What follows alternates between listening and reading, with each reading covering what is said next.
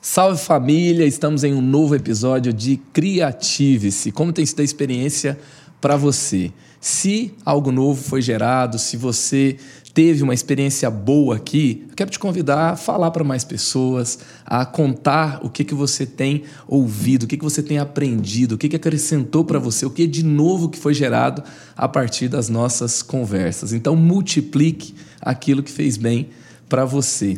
E hoje eu estou aqui com uma nova boa conversa. Hoje eu recebo aqui Israel Subirá. Cara, que alegria ter você aqui. Alegria toda minha, mano. Muito, muito bom. Israel, que é filho do Luciano Subirá uhum. e tem já é, marcado essa geração desde muito novo. Uhum é, a gente vê ele servindo, pregando, compondo, é, produzindo conteúdos para a internet.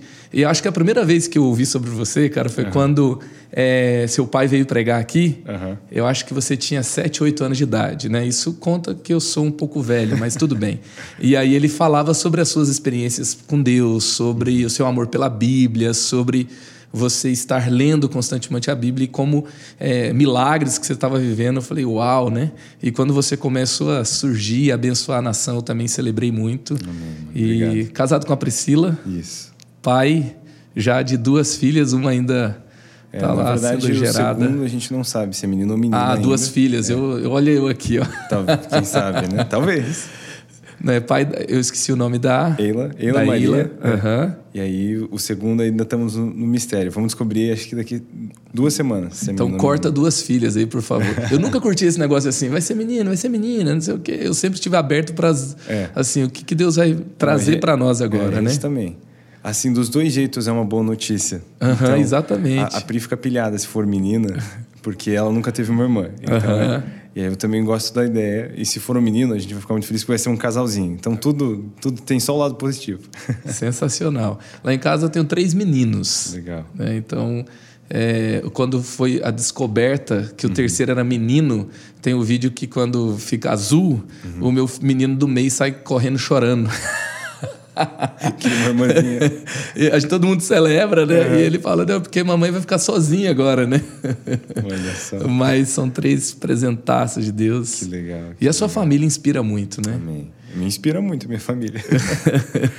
eu realmente me sinto, tipo, cara, privilegiado, assim. O próprio fato de nascer numa família cristã já é incrível, mas a maneira como os nossos pais têm nos instruído e dado exemplo é, eu realmente, quando alguém me diz, Israel, eu sou fã da sua família, minha resposta é eu também. Eu, eu sou fã deles. E, e, é muito legal, assim, é incrível, né? Ver também a, a sua geração uhum. é, e da Priscila e vocês dois no reino fazendo tanta diferença quanto fazem e, e, e multiplicando esse legado, né? Do uhum. pastor Eibe, do pastor Luciano, dessas duas famílias tão abençoados e ministérios tão frutíferos. É, ser filho do Luciano não era pressão suficiente, deu fui lá e casei com a filha do pastor dele, entendeu?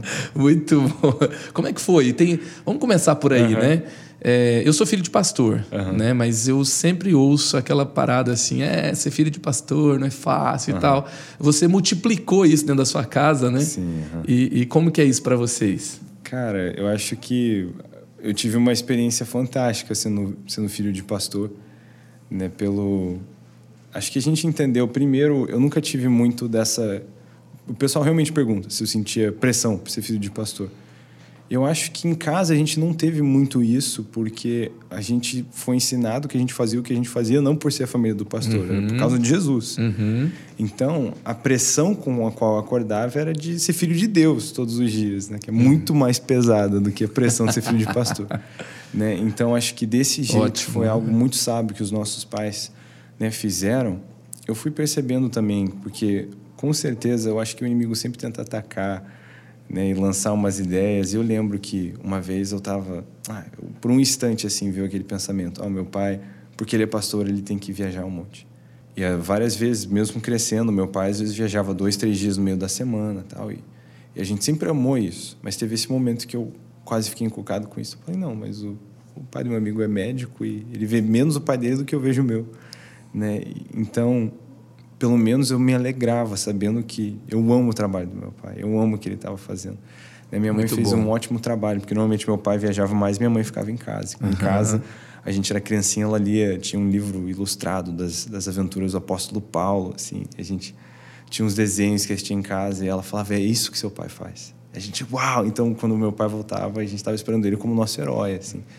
Então, acho que foi sendo construída essa admiração, né? além da gente ouvir o que eles nos ensinavam, eu acho que de ver, sabe, o, o exemplo deles.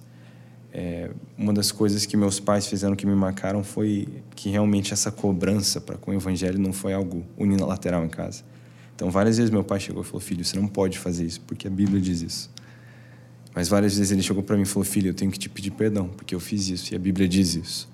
Então imagina, tipo, meu pai vindo pedir perdão para mim, um pai pedindo perdão para o filho porque a Bíblia diz isso. A gente uhum. viu na prática, né, que quem mandava em casa era Jesus. Uau. Né, quem, Uau. quem regia a nossa casa era a palavra de Deus. Então uhum. foi muito claro. E desde pequeno, lembro várias vezes de abrir a porta, né, o quarto, minha mãe chorando com a Bíblia na mão. Mãe, tá tudo bem? Ela, sim, sim. Só... Jesus só tá falando comigo aqui, Incrível, falando com a mamãe, ver meu pai chorando na sala. Então, o exemplo, cara, uhum. foi é, se tornou algo muito convidativo, né, que me fez querer buscar o meu Deus, meu próprio Deus, e não só o Deus dos meus pais, sabe, de ver a experiência com eles. E cara, toda a correria, toda a aventura, eu nunca vi os meus pais reclamando, sem vontade para a igreja. Eu nunca vi isso. Então, isso foi criando realmente um interesse, né? E aí o interesse foi despertado, acho que através do exemplo do ensino deles e a experiência que a gente teve com Jesus, acho que concretizou toda essa, Sensacional. essa paixão dentro de casa. Mas eu admiro o modelo que os meus pais me deram e eu quero reproduzir isso com meu, os meus filhos. muito, muito bom. Gosto muito dessa perspectiva, né? Uhum. Eu sempre olhei... meus pais não eram pastores sêniores da igreja, eles pastorearam igreja como pastores líderes por uhum. um tempo, né? Mas ele era o pastor voluntário, líder de um ministério de adolescentes que uhum. me marcou muito. Que eles legal. foram pastores quase 20 anos, uhum. é, de casais e tal. E depois eles pastorearam a igreja. Mas eu sempre vi essa questão, assim, cara, eu, eu tô assim, eu vou fazer quase o mesmo tempo de pastor de jovens que eles foram de adolescentes.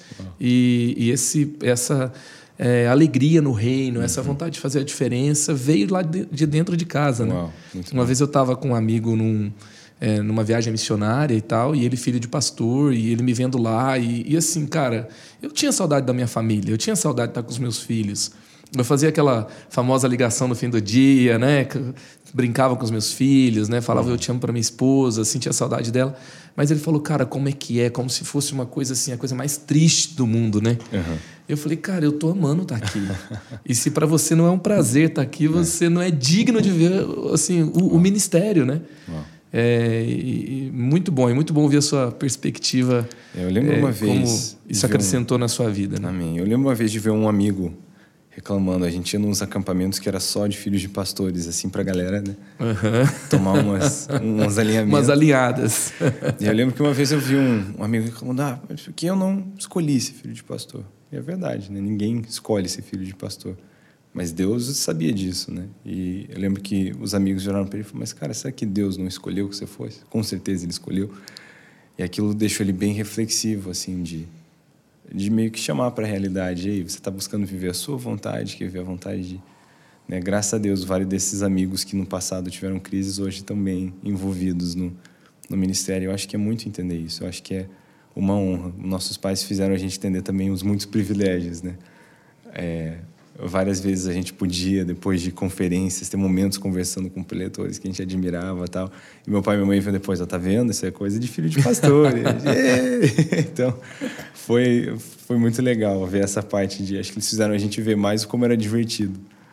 Né? E, e meus pais foram muito sábios. O meu pai, além do, do ministério pastoral, tinha esse do ministério itinerante, né? Uhum. E um dia, eu e minha irmã fizemos uma comitiva e chegamos para ele e falou, pai esses convites para pregar em cidade de praia, você tem que pegar nas nossas férias, entendeu? A gente vai junto com você. Ele ficou olhando e falou, verdade. Então, realmente, eu não conheço férias sem missões, né? sem pregar, sem estar visitando igrejas.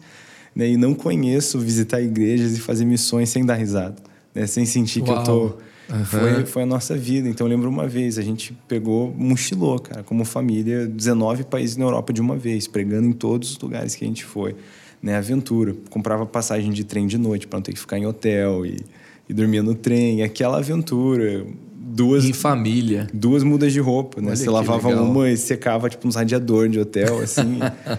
e da casa dos outros, e em todos os lugares pregando e vendo, cara, tipo, milagres, coisas assim que foram demais. E nunca foi um sentimento só de, nossa, estamos fazendo uma, uma viagem de missões, sabe? Fosse na Europa, fosse na África. Foi a nossa primeira. Todas foram muito marcantes, mas todas foram muito divertidas. Então algo clicou ali na minha, na minha infância, nesse assunto ainda do filho de pastor. Muito bom. Cara, quando você é, lançou Me Leva para Casa e ela uhum. explodiu, né? Abençoou o Brasil. Eu acho que foi a primeira, uhum. eu não sei, acho que foi a primeira, assim, o conteúdo que você criou que viralizou mesmo, foi, né? Foi.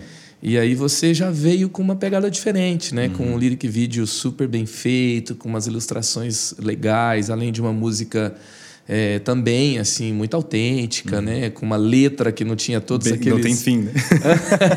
uma letra extensa. Não, uma letra que é autêntica, que uhum. também não era, que não vinha fruto de, de, de repetições, de, de, de uhum. canções de adoração. Eu achei muito legal. É, como é que acontece para você assim uh, o fluir da criatividade? Como é que veio a ideia? Por que, que você decidiu fazer daquele jeito? Conta um pouquinho uhum. para gente. Cara, eu, eu não tenho um, um processo estabelecido para o meu processo criativo. Né? Cada projeto, às vezes, é completamente diferente. Me leva para casa foi uma experiência interessante. Lá em casa, a gente estava fazendo um jejum em família durante o mês inteiro. Durante o mês inteiro, eu sentava para orar e gastar tempo com Deus e eu tocava melodia do Me Leva para Casa e eu só conseguia chorar. Eu não conseguia cantar nada. Mas o sentimento era esse, de fazer uma, uma avaliação do meu amor que muitas vezes era tão falho por Deus e pensar nesse amor que Ele tem por mim que não, não, não conseguia dizer uma palavra, eu só chorava. Sabe, constrangedora a realidade do quanto você me ama e do quanto eu quero crescer no meu amor por você. E eu só chorava, eu chorava, eu chorava. E por um mês inteiro era isso, eu pegava o violão e chorava. E aí na última semana do mês, uma hora eu peguei o violão e em 10 minutos a música estava tava escrita. Então, parecia que era aquilo que eu queria gritar por um mês inteiro e não conseguia. Mas foi tipo um download, assim, uma daquelas que eu sinto que eu não tenho nem mérito com a letra da música, assim. Foi de uma vez, eu sentei e escrevi, foi realmente algo muito de Deus. E eu lembro que nessa época, nesse dia, o Senhor falou comigo. O dia que Ele me deu a música, Ele falou que ela ia abençoar muitas pessoas, que várias pessoas viriam para casa. E assim, é constrangedor para mim. Onde eu vou, eu encontro pessoas que ou aceitaram Jesus ouvindo música, ou voltaram para Jesus ouvindo música. E eu fico assim, desorientado com isso, né, com o que Deus tem feito através dessa canção. E nesse dia ele falou que essa música ia alcançar muitas pessoas. Só que nessa altura do campeonato, né, a minha família, até meu, meu, tipo tios, assim, pessoas próximas, amigos próximos, tiravam sarro de eu cantando. Né, que era tudo com nariz, assim. Né, não passei na audição para participar do louvor. Nessa época, isso foi 2013, eu acho que eu escrevi música, ou 2014. E eu não, eu não consegui passar na audição da igreja, para participar do louvor dos adolescentes, tudo. Então, quando Deus falou que ia tocar muitas pessoas, eu imaginei, cara, eu, vou, eu escrevi essa música, alguém vai gravar ela. E aí as pessoas vão, vão receber essa música. Eu estava muito feliz, só de... A parte que eu mais gosto é de escrever as músicas. E aí, uns três anos depois, quando eu estava com, com 17, eu parecia uma ordem clara de ir pro estúdio. E do mesmo jeito que foi a música veio essa ideia assim muito forte de que tinha que ser um lyric video que tinha que ser desse jeito. Até quando eu gravei a galera não Israel, essa música é muito longa essa letra é muito longa. Mas assim eu tava com uma direção. Eu falei não tem que ser assim vai ser assim os caras mas é... eu lembro que teve gente que estava envolvido no processo criativo mas essa música nunca vai tocar no rádio desse jeito eu falei não isso não precisa não é não é esse o propósito né? A gente que rádio, tá, né? É, eu estava falando, é. não, a direção era essa. Eu falei, uhum. cara, eu tenho uma direção de Deus, eu não estou tentando fazer um hit, eu estou tentando obedecer. Então tudo foi muito, estava muito claro assim. Eu consegui assistir aquele vídeo várias vezes antes dele estar tá pronto, assim, era exatamente isso. E aí quando quando a gente terminou e ele eu mesmo pude gravar e lançar, foi uma experiência muito interessante. Antes de ir pro estúdio, mano, eu nunca senti tanta batalha espiritual na minha vida. Eu não tive outra experiência de batalha espiritual, acho que mais intensa do que essa. Eu não conseguia ir de Curitiba para São Paulo. Eu não conseguia. Tipo, um, um trecho tão comum, velho. Cancelaram, tipo, voo, mudaram a data do voo que foi cancelado. É, pessoa que a gente ia pegar carona desmarcava viagem, assim, parece que não tinha jeito de eu chegar em São Paulo. Eu cheguei três dias atrasado no estúdio, porque eu não estava conseguindo ir. E no dia que eu cheguei lá, no dia antes de ir pro estúdio, cara, eu nunca passei tão mal na minha vida. Parecia que eu tinha comido algo radioativo. Não foi um negócio normal, assim. É, foi, foi extremamente nojento, assim, o que eu passei de noite, as quantidades que eu vomitei, assim. Cara, eu, eu cheguei no estúdio sendo carregado, parecia um zumbi, pálido, não conseguia ficar em pé. Eu me largaram lá no sofá, eu falei, mano, faz tudo que der fazer. Né? Deixa o espírito te conduzir, qualquer coisa, me acorda aí.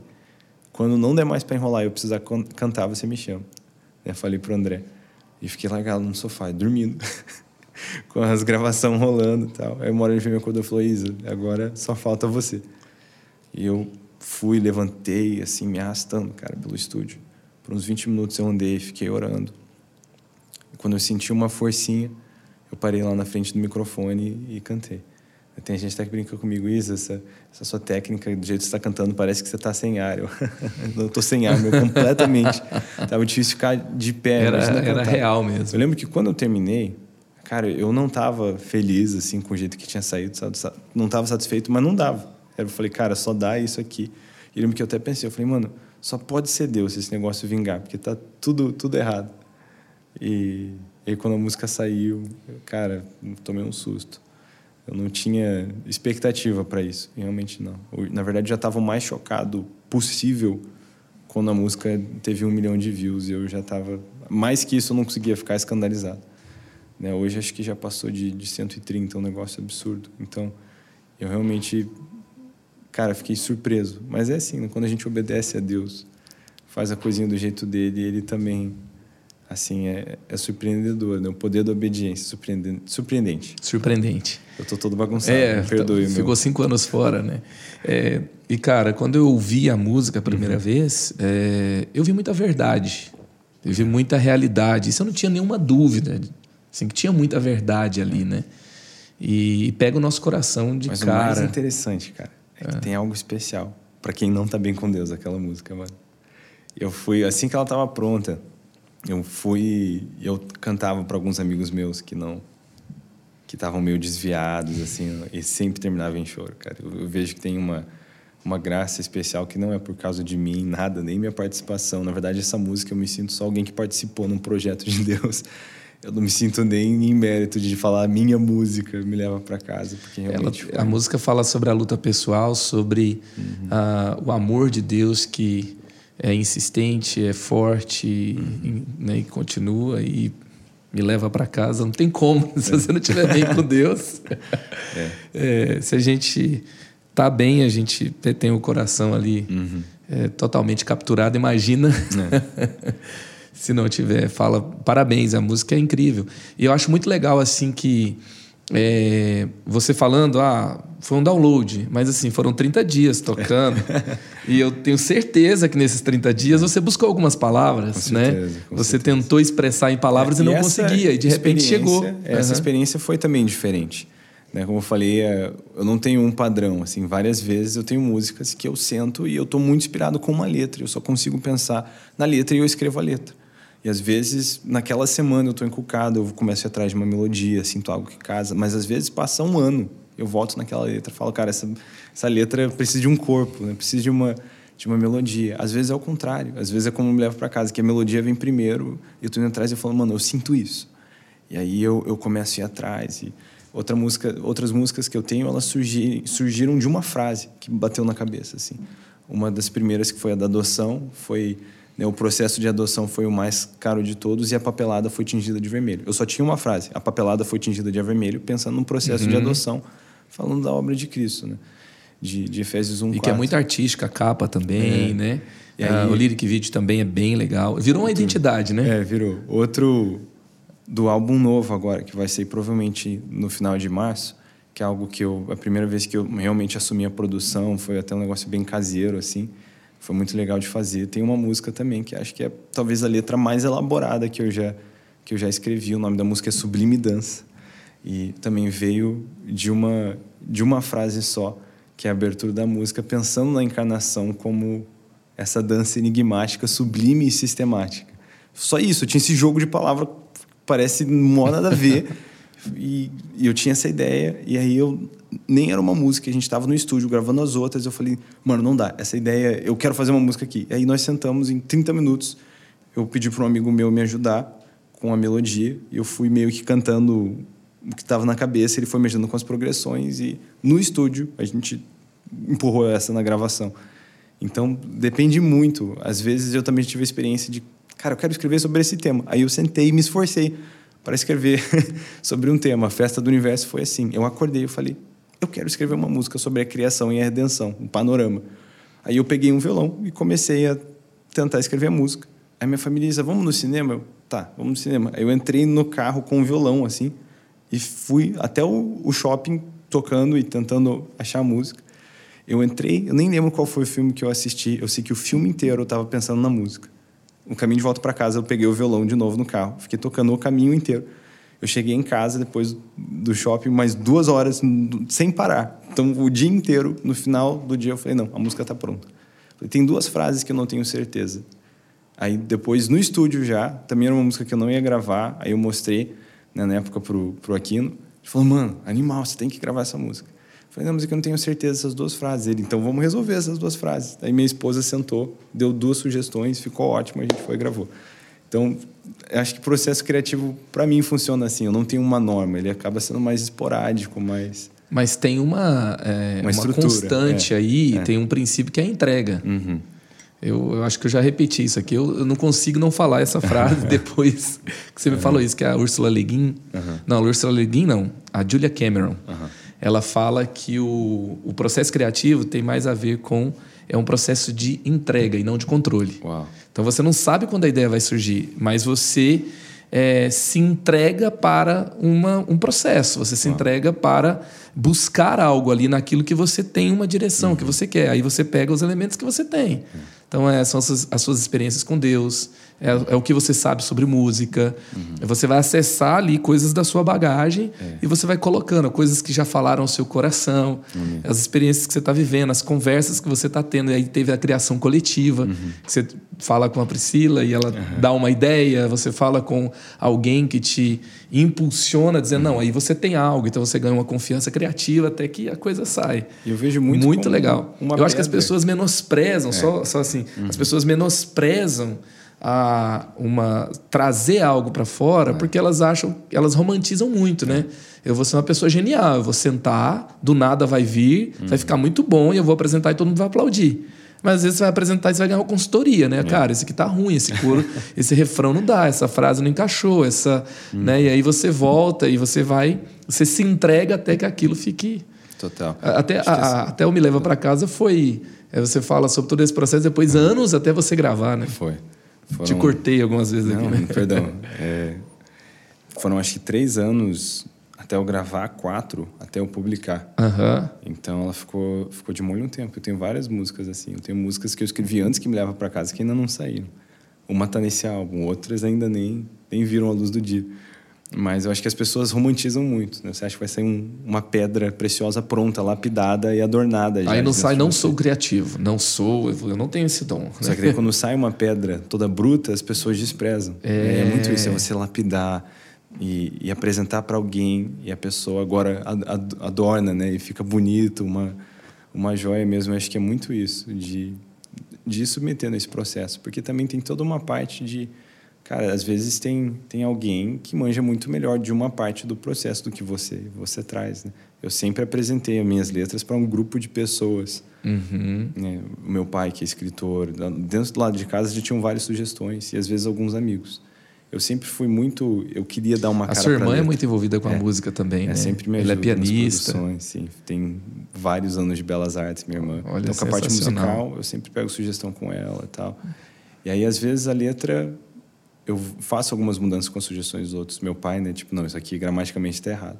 Algumas coisas eu falo, não, mas vai ter que ser assim. Eu vou ter que fazer um, pegar uma licença artística, que licença poética e, e forçada. Ele, não, você né, faz teu lance. Mas tem aquela parte de você sentar e você estar tá olhando e, e no sentido de embelezar, né? Lapidar aquilo. Tipo, ah, eu posso dizer, eu te amo.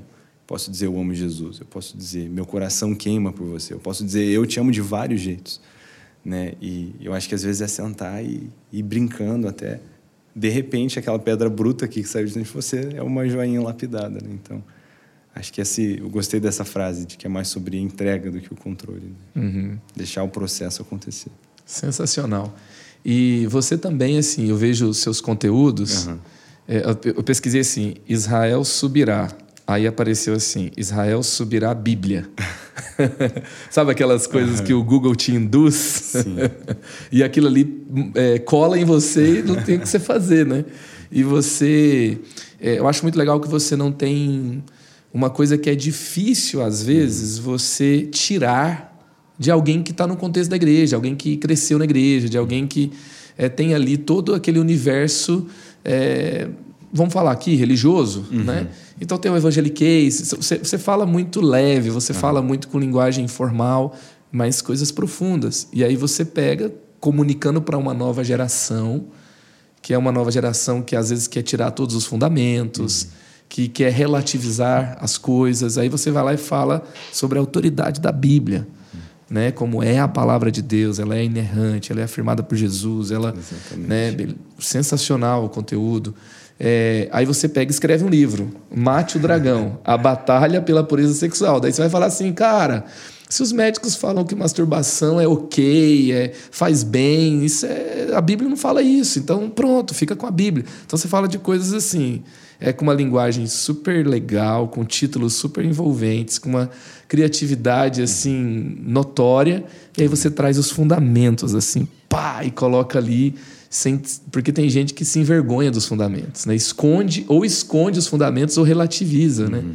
E, e, então assim, como que, como que funciona assim? Você tem uma intencionalidade, eu quero falar sobre isso, eu tenho uma mensagem, ou às vezes você tem uma ideia que é colocar e. Sim. Entendeu? Fala, nossa, de qual, qual fundamento que eu posso colocar aqui? Não, não esse normalmente não é o caso. né? Normalmente os fundamentos é o que a gente quer comunicar. É até algo que eu decidi é tipo assim, meu, entre parecer muito inteligente, falar alguma coisa bem e talvez passar um, uma lasquinha de fundamento ali, ou apresentar o fundamento de forma infantil. Eu quero apresentar o fundamento. Uhum. Sabe? Nem que seja de forma desprezível aos outros. Desprezável ou desprezível? Desprezível. desprezível. E... Eu acho que é desprezível. Depois a minha esposa sentido. corrige. É, então, tem que ser isso. Sabe? Eu tive uma experiência muito interessante, porque eu sempre me fui apaixonado pelo panorama. Desde criança eu gostava de humanas por isso, porque eu ia fazendo ganchos. A história isso aconteceu aqui, isso aqui, eu ia montando esse mapa conceitual, perdão, na minha cabeça. E sempre foi assim, até com a localização, tipo, da minha cidade. Às vezes eu ia para um lugar novo, aí eu fazia um, uma curva numa rua que eu não conhecia e engatava numa que eu conhecia. E agora eu, eu fechava mais um pedaço do mapa na minha cabeça. Então eu sempre fui apaixonado pelo panorama. Então, né, com isso, eu sempre fui apaixonado pela narrativa de criação, né, da redenção, de ver toda como tudo se encaixa no, no, no todo, né? na, uhum. na, grande imagem, no big picture. E então eu sempre fui muito apaixonado por isso e queria passar essas ideias. Então eu me aprofundei muito desde o ensino médio, fui atrás de até de cursos complementares com toda a linguagem né, química, física, biológica. E eu gostava muito de conversar com as pessoas acerca do universo, até de maneira bem intelectual, bem científica. E aí, quando eu estava lá na. Eu, eu, passei um tempo na Casa Internacional de Oração, lá em Kansas City. Uhum. Eu estava na universidade deles e eu estava num grupo de evangelismo. E a gente ia para o centro da cidade toda semana. Eu sempre fui o cara do evangelismo, que a gente ia com um grupo, eu tinha uns amigos bem evangelistas. E no final da tarde, o cara. Mano, eu falei com 42 pessoas.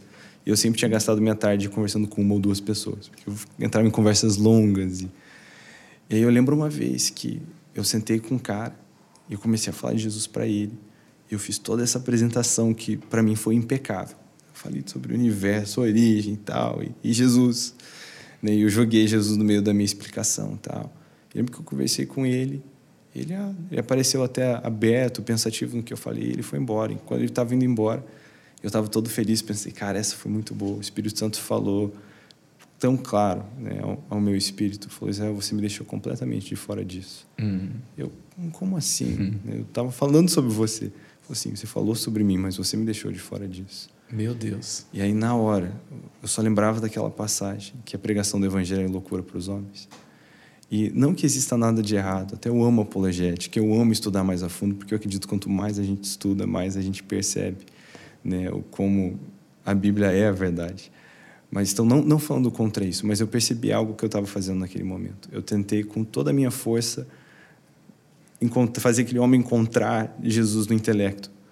E o Espírito Santo naquele dia, não me dizendo que isso era errado, mas era errado deixar ele de fora disso, porque quando a gente está ministrando, a gente está pregando, é algo espiritual. Né? O, o, espírito da pessoa é o espírito que convence. Uhum. Convence o quê? Convence o espírito. Né? O Espírito Santo convence o espírito das pessoas. E, né? e eu me arrependi, pedi perdão naquele momento, mas o Espírito Santo me deu um desafio muito engraçado. Ele me disse: a próxima vez que você falar de Jesus aqui, faça isso de maneira simples Fale de Jesus como você falaria para uma criança. E aí, depois desse dia, eu desenvolvi um hábito que é o que eu faço até hoje. Eu chego nas pessoas e digo: Oi, você já ouviu das boas novas? E a maioria das pessoas fica meio perdida. Como assim? Que boas novas? Eu digo: As boas novas, as melhores notícias. Né? E eu já começo assim, do jeito que é todo esquisito. E eu ainda tenho conversas até com amigos, pessoas que eu conheci em outros ambientes onde eu falo sobre essas coisas que eu estudei.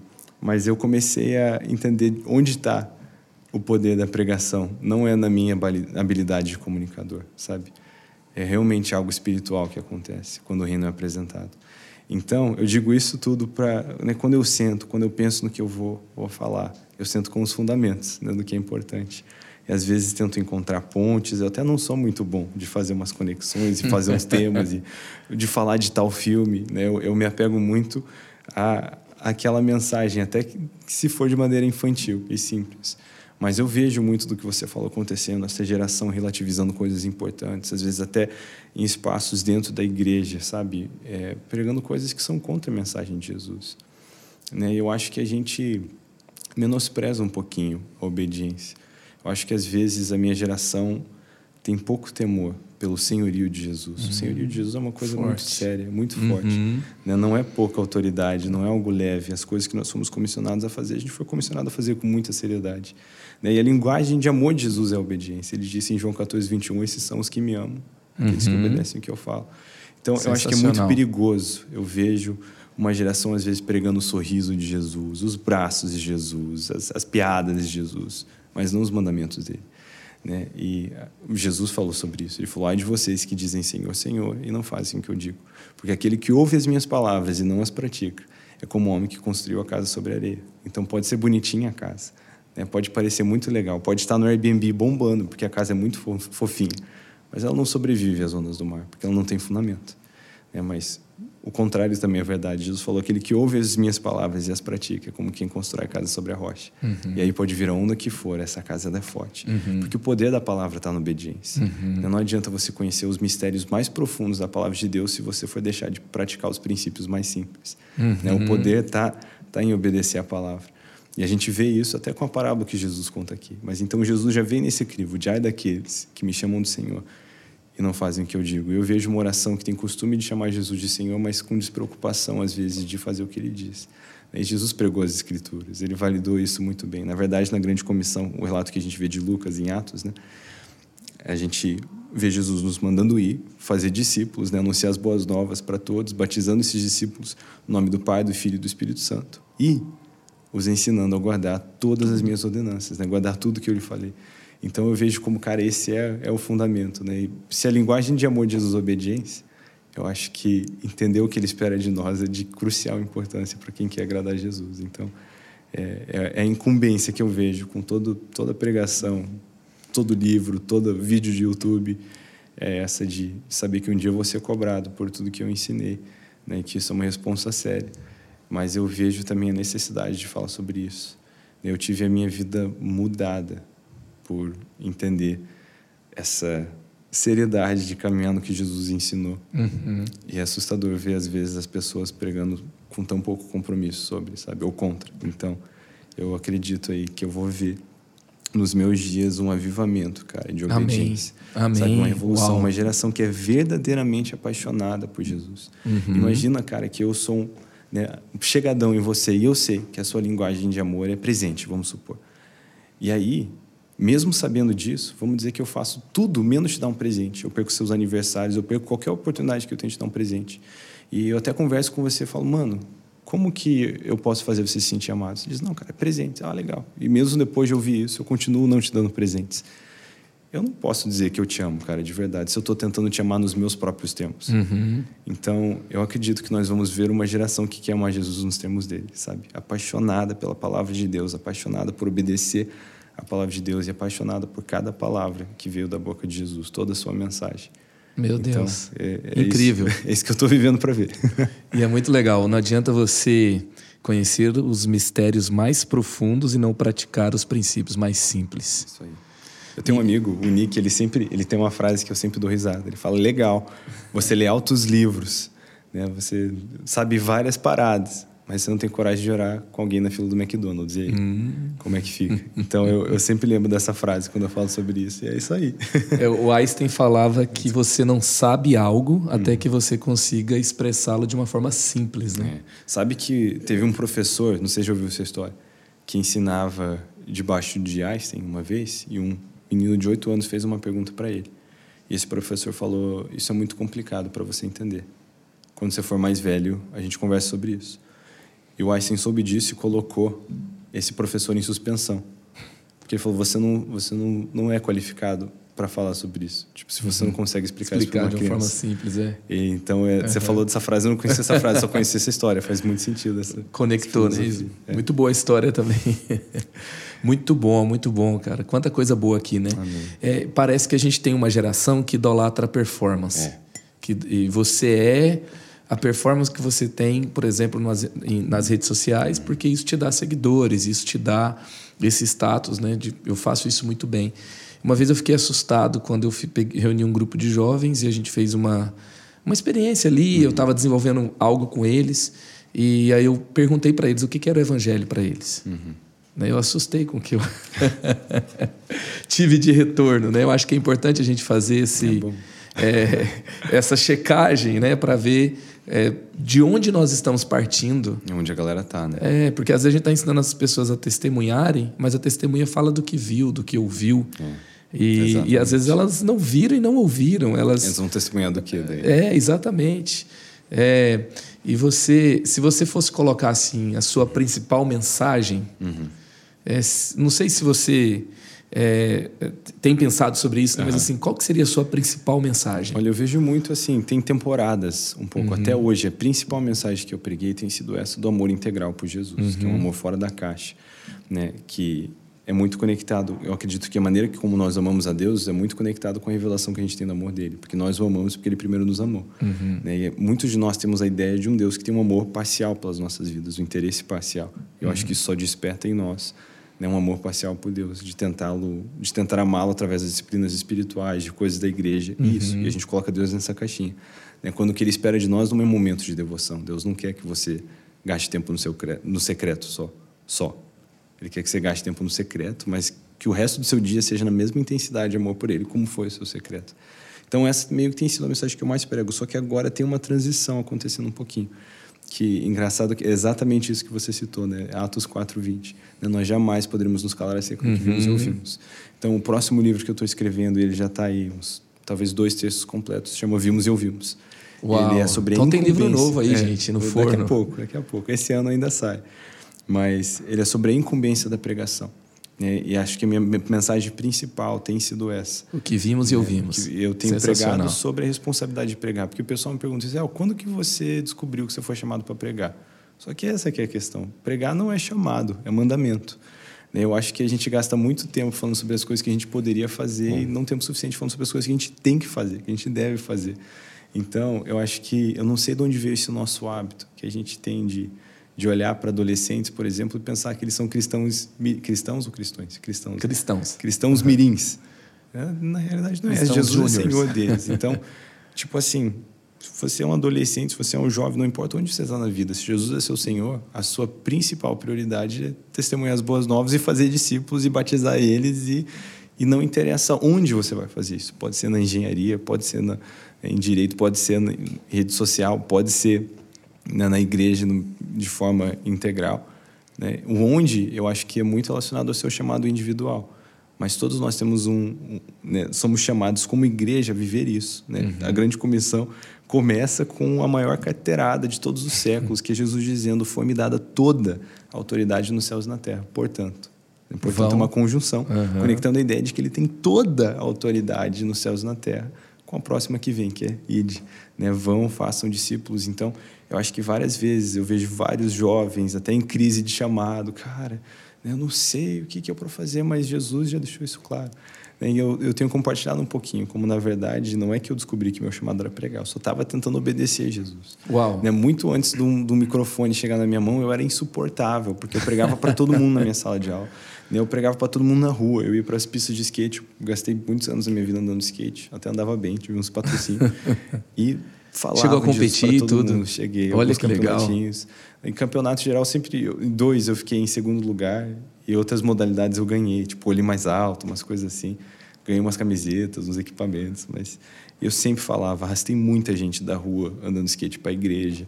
E, então eu pregava o tempo inteiro. Eu pregava em casa, e só tem pregador em casa. Então você vê o nível. né? Eu estava tentando obedecer. E de repente eu encontrei um jeito que parecia muito certo, muito aplicável. Eu senti muita paz de fazer isso na minha vida. Eu acho que é isso. As pessoas que fazem a mesma coisa todos os dias encontram o melhor jeito de fazer aquilo. Às vezes você vê da janela da sua casa um motoqueiro passando com três botijão de gás dando grau, porque ele adquiriu a maestria né, de fazer uhum. isso. Ele faz isso todos os dias, então ele tem aquela maestria.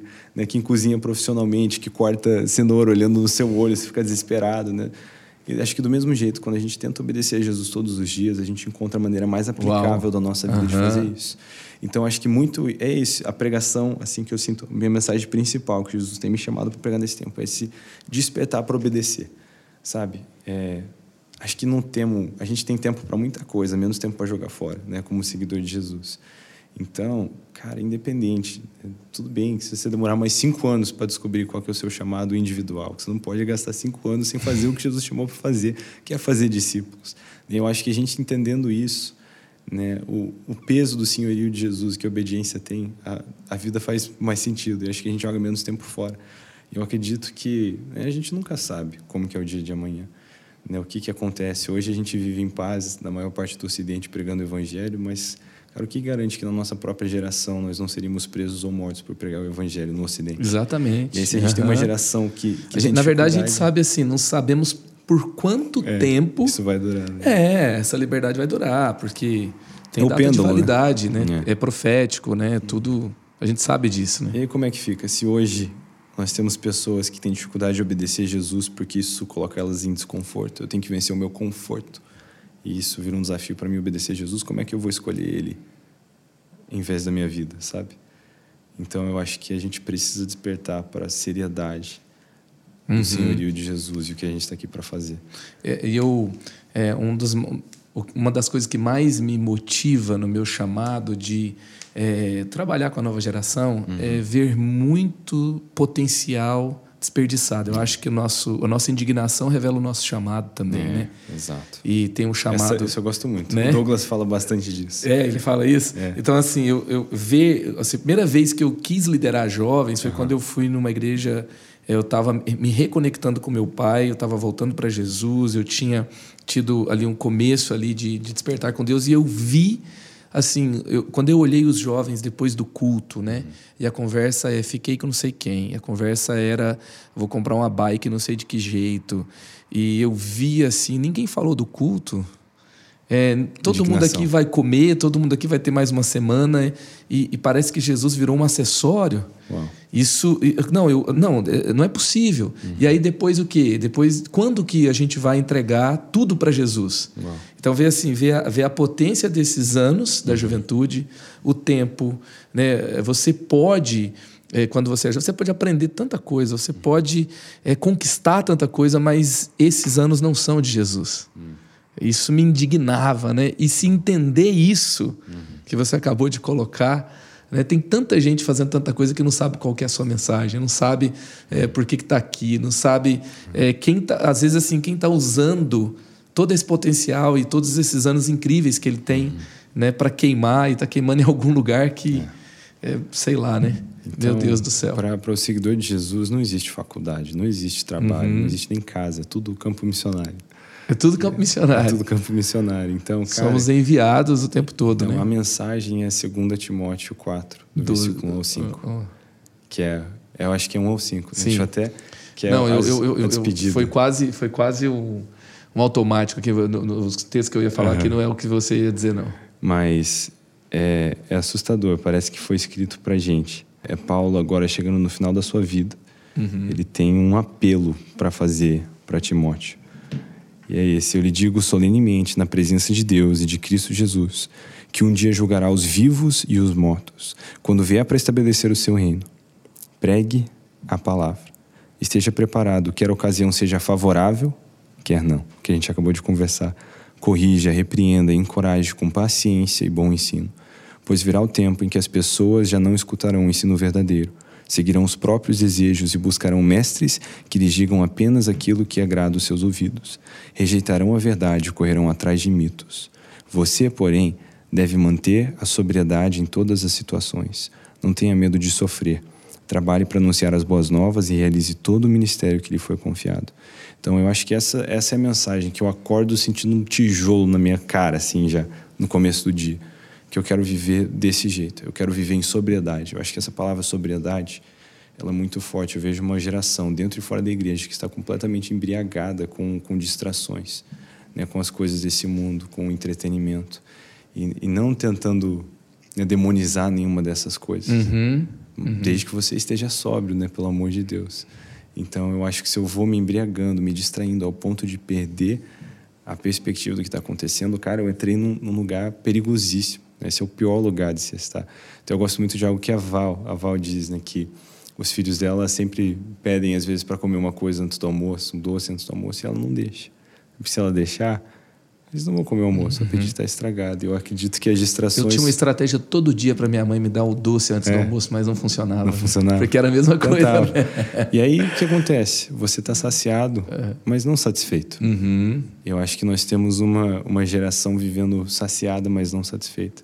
Uau. Porque muita gente não consegue preservar o seu apetite para o banquete. Uau. Aí o cara. Uhum. Ah, mas eu tenho dificuldade de ler, dificuldade de orar, tenho vontade de ir para o culto, mas tipo do cara faz maratona de oito horas de seriado, sabe? Consegue jogar tanto tempo fora. E aí eu acho que você se embriaga com as distrações, não vive em sobriedade, você está comendo antes do almoço. É, existe um banquete que realmente satisfaz e é Jesus. E acho que a gente tem que cuidar muito para estar tá sóbrio. Porque eu não consigo falar sobre o problema uhum. dessa embriaguez para um mundo que está distraído, alheio à realidade verdadeira do Evangelho se eu não estiver sóbrio. Então esse chamado tem sido um peso para mim. Uau. É, até às vezes as pessoas entrando numa parada até um pouquinho mais indignado, como você uhum. falou, com essas perguntas às vezes de ai, como você escolheu fazer isso? Eu penso, gente, como se tivesse escolha, tá ligado? Depois uhum. você entendeu que Jesus Uau. falou, é isso, não uhum. tem outra, não tem mais escolha. Eu, escolha. A minha escolha foi Jesus, agora o que ele falar é sério, o que ele falar vai ter que ser feito. Né? Então, eu acho que é essa, esse, esse o peso, né? Que Jesus falou, não, não me chama de Senhor, se não for fazer o que eu falo, né? se não for para me tratar como Senhor. Eu acho que, infelizmente, até às vezes nós temos pessoas próximas de nós ou precisamos fazer uma autoavaliação, porque talvez a gente via né, chamar Jesus de um cara legal, mas não do Senhor. Eu podia chamar Jesus de alguém que eu sou fã, mas não de meu amigo. Uhum. Porque se eu sou amigo, eu vou obedecer. vou mudar. Eu acho que é isso. Cara. Aonde a palavra de Jesus foi entendida, onde é, realmente um compromisso foi feito é. com ele, teve um chamado e teve é. uma obediência a esse chamado. E, e um, você disse o um mandamento, né? Uhum. Não foi uma sugestão, né? E, mano, sabe o que, que, que eu quero ver na minha geração? Hum. Que, pelo amor de Deus, mano, pensa nisso. Mais de dois mil anos atrás, Jesus deixou uma leva de seus amigos soltos. Eles eram tudo guri. É assim, a Bíblia não diz isso explicitamente, mas todo mas o contexto entender cultural... que Pedro ali era mais velho, mas o restante é, era vê, tudo eu acho que é gente Mateus, nova. Eu não lembro onde que é Mateus, é Mateus 17, 23, a, é, o imposto do templo. Sim. Eles cobram que... Jesus e Pedro, mas lá atrás em Êxodo, você vê o imposto do templo sendo estabelecido, era para homens de guerra, 20 anos para cima. Só que agora todo o contexto cultural, a idade onde você chamava um talmidim, um discípulo, era normalmente novo. Né? O fato de que Pedro, João, é, de que João tá, tá, pregando, tá pescando, não Pedro, que João tá ali pescando com seu pai, provavelmente indica que ele não tem idade para fazer isso. Quando tá, Tiago e João são levados, João são né? levados. Então, é a mãe que leva, né? Exato. E pergunta qual pergunta. lugar, dá um lugar de honra para eles. Os caras estavam tentando aprender os nova. ofícios do pai. Cara, tudo indica que eles eram muito novos. Nossa, na verdade, a maioria dos historiadores e teólogos concordam uhum. que João morreu na ilha de Patmos mais ou menos no ano 100 depois de Cristo. Uhum. A gente consegue mapear isso um pouquinho. Uhum. Então, a maioria das pessoas acreditam que ele tinha de 84 a 86 anos quando ele morreu. O que uhum. significa que ele provavelmente começou a seguir Jesus com 14 ou 16 anos. Uhum. Quer dizer que quando Jesus foi assunto aos céus, ele tinha 17, 19 anos de idade. Cara, olha para alguém, olha para um jovem de 17, 19 anos, imagina Jesus caminhando com ele por três anos, uhum. vendo ele tendo dificuldade de entender as coisas do reino, não uhum. conseguindo ficar acordado para orar com Jesus no momento de maior uhum. dificuldade, querendo discutir sobre quem é o maior. Uhum. E Jesus simplesmente confiar o futuro da igreja na mão desses caras. Né? E eu fico, eu fico chocado com isso. Né? E um dia eu estava pensando sobre isso, montando esse quebra-cabeça, pensando nesse lance da idade dos discípulos e o Espírito Santo me deu uma bomba. Eu falei, Israel, não se surpreenda, eu ainda confio o futuro da minha igreja na mão dos jovens. Uhum. E, cara, isso me pegou muito, sabe? E eu quero viver nessa ousadia né, que a gente vê depois, mais tarde, Pedro e João, lá em, ali em Atos 4, falando, cara, eu não posso me calar acerca do que eu vi. Se precisar me prender, prende parar de falar de Jesus, eu não consigo. Né, se precisar matar, mata. Parar de falar de Jesus, eu não consigo. Então, eu quero muito ver esse despertar. Eu acho que eu quero que minha geração entenda o estrago que elas podem fazer, que essa geração pode fazer. É que não é uma, uma geração de, de cristãos mirins. Uhum. Não é um, um, um crentinho, é um seguidor de Jesus. Jesus é Senhor. Então, a gente vai obedecer Jesus e nós recebemos a grande comissão. Né? O que é, é, o que aconteceu entre Lucas 14 e Atos, Atos 4. Isso é muito sobre o que o livro fala. Gente viu os discípulos caminhando três anos com Jesus, viram todo tipo de milagre, mas no Getsemane todo mundo fugiu. Aí, de repente, né? Passa após a ressurreição 40 dias de Jesus estabelecendo sua igreja, ensinando sobre né, como toda a escritura apontava para isso, para ele, para a nova aliança. E eles são batizados com o Espírito Santo. Então essas, essas coisas acontecem. Né? Eles veem a ressurreição de Jesus, eles gastam esses 40 dias com ele, são batizados no Espírito Santo. E de repente, esses jovens que fugiram quando a coisa ficou feia, agora estão todos dispostos a morrer por causa disso. Sabe? E eu vejo que é por causa do Espírito Santo, sabe? Não não tem outro jeito de fazer as mesmas coisas que Jesus fez e coisas ainda maiores se não fosse caminhando no mesmo espírito que ele caminhou aqui. E eu acho que se essa geração percebe isso, cara, que estrago que a gente pode fazer. Uau. Não somos um bando de jovenzinhos, a gente é literalmente o pesadelo do capeta. Porque a gente, é. com o Espírito Santo, pode mudar esse mundo é. e ganhar muita gente para Jesus. Então. Meu Deus, meu Deus, quanta coisa boa. e parece que o livro que você está escrevendo. É. Você já foi a sinopse tá do livro. É. ali. Ele já, ele já tem você, né? Então, Exato. Eu já estou tá saindo muita nisso. coisa boa. Tem um bônus aí do livro aí para galera. Muito bom. Que Deus abençoe a, Né, todo esse, esse processo aí de finalizar e de lapidar tenho certeza que vem coisa muito boa aí. Já estou contagiado com o que você falou. Muito bom. É. E, e, assim, uma coisa muito boa para essa nova geração uhum. é a amplitude de possibilidades para o futuro, né? Então, assim, você é jovem hoje, você pode estudar qualquer coisa, você pode. Uhum. O conhecimento está aí disponível. As, as, fronteiras do mundo, apesar das instabilidades que nós temos hoje de pandemia é. e guerra, é. É, mas as fronteiras do mundo ainda são, abertas, né? são pequenas, né? São, o mundo está aberto, você pode é, conhecer muitos lugares, você pode. É, você pode, assim, não na, na, questão de identidade, nós somos uhum. filhos de Deus, tem, temos os fundamentos, tudo, mas você pode é, trabalhar com qualquer coisa. Uhum. Né? Se for lícito, uhum. se você tem talento para aquilo, você pode desenvolver. E você é uma pessoa muito talentosa, né? Você tem 23 anos, você. Nossa, eu preciso voltar é... mais aqui. É um, é um, chuveiro de encorajamento. Mas não, não é encorajamento. Estou reconhecendo aqui, tô, é, é, é, notório, né? Você é muito talentoso. Você Foi meio gringo falar compõe. chuveiro. Né? Desculpa, não fez sentido nenhum. não, lógico que faz. É, chovendo, não, é. É um shower. Pouring, né? shower. Não, é, mas é verdade. Assim, você é muito talentoso, você é, escreve, você compõe, você prega, é, você tem lá, você cria conteúdo para a internet, você tem a linguagem da nova geração. E, e, eu acho que é muito legal você é, falar para a galera nova mesmo que está ouvindo a gente, assim, uhum. que conselho que você dá assim sobre essas escolhas? Porque às vezes tem muita ansiedade, é. né? Você vai fazer isso aqui, se você escolher uma faculdade de engenharia, você vai morrer engenheiro e acabou. Não, se você for escolher ser pastor, você tem esse caminho aqui. Se você for escolher, não, você é músico, né?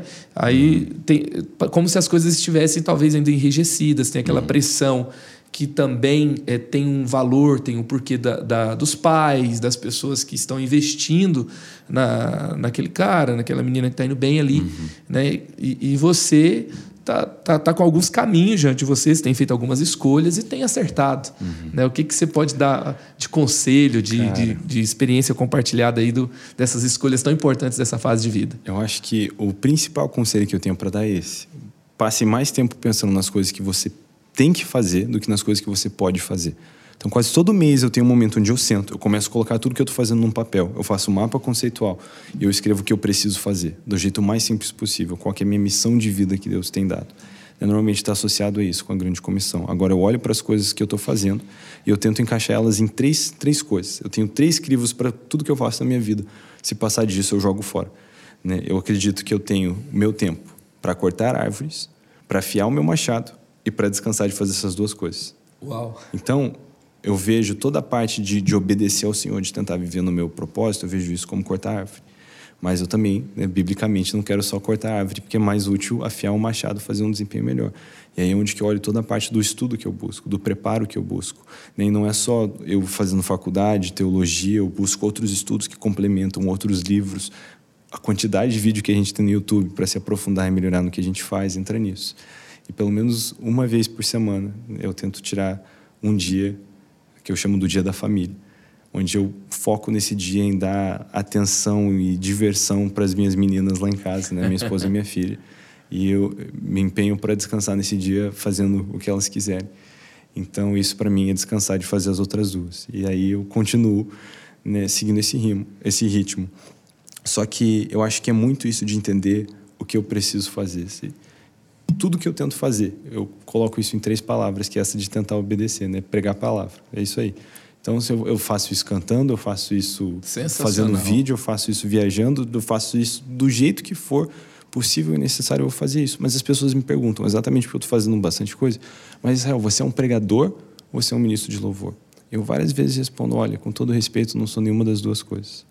Né? Eu não sou um pregador. É garrafa, né? Eu não, eu não sou um pregador, eu não sou um ministro de louvor. Essas são coisas que eu faço. Uhum. Quem eu uhum. sou, onde está minha identidade, cara, eu sou um filho da luz. Eu sou um filho de Deus. Né? E eu não estou tentando construir. É porque tem muita gente tentando ser pelo menos uma coisa. Você é. as duas é ofensiva, entendeu? não, você tem que escolher uma coisa. Na, né? na verdade, eu sou uma coisa só. E é essa, eu sou filho. Uhum. Então, cara, eu não estou tentando construir uma igreja. Jesus já fez isso. Eu não estou tentando construir um ministério. Tipo, Jesus já fez isso. Eu só quero obedecer a Ele do jeito que Ele espera que eu obedeça. Então, a minha identidade é essa. Eu sou filho. Amém. Agora, olha a minha situação. Eu sou um cara que é mais do que vencedor. Jesus já venceu a morte, o inferno por, por mim, me incluindo a sua família de luz para sempre. Ele me deu a grande comissão e me deu o Espírito Santo. Deus vai junto comigo. Cara, olha que escandalizador isso. Uhum. Hoje de manhã eu acordei e Deus estava no meu quarto. A gente dorme nessa bomba atômica, o peso dessa verdade. Cara, o Espírito Santo é comigo. Então, onde eu me sinto é mais ou menos assim. Eu sinto que Deus bateu na minha porta. Eu abri, ele me deu uma chave na mão de um carro que ele deixou na minha garagem. Ele me deu um cartão de crédito no nome dele para eu manter o carro abastecido. Minha única responsabilidade do carro que ele me deu, do cartão que ele me deu no nome dele é manter o carro abastecido. Sabe? Então eu vejo muito isso. Eu não estou tentando ser um músico para construir algo. Na cara, é o, é o império de Jesus, do meu uhum. pai, sabe? Do meu noivo. Eu só uhum. quero somar. Porque quem tem o poder de fazer tudo é ele. Eu tenho o privilégio de participar. Então, tudo que eu quero é ser um bom filho. Porque um bom filho cuida dos negócios do seu pai. Uma das coisas que me dá muita alegria é quando eu vejo um, um comércio, um estabelecimento onde pai e filho trabalham junto. Ou às vezes o filho está só visitando, mas ele tem aquela cabeça do negócio do meu pai. Ele vê alguma coisa fora de ordem, ele corrige. Nenhum dia eu vi essa cena acontecendo, eu falei, cara, isso é o que eu quero ser. Eu quero ser um filho que se preocupa com os negócios de seu pai. Uhum. E os negócios de meu pai são dominação global.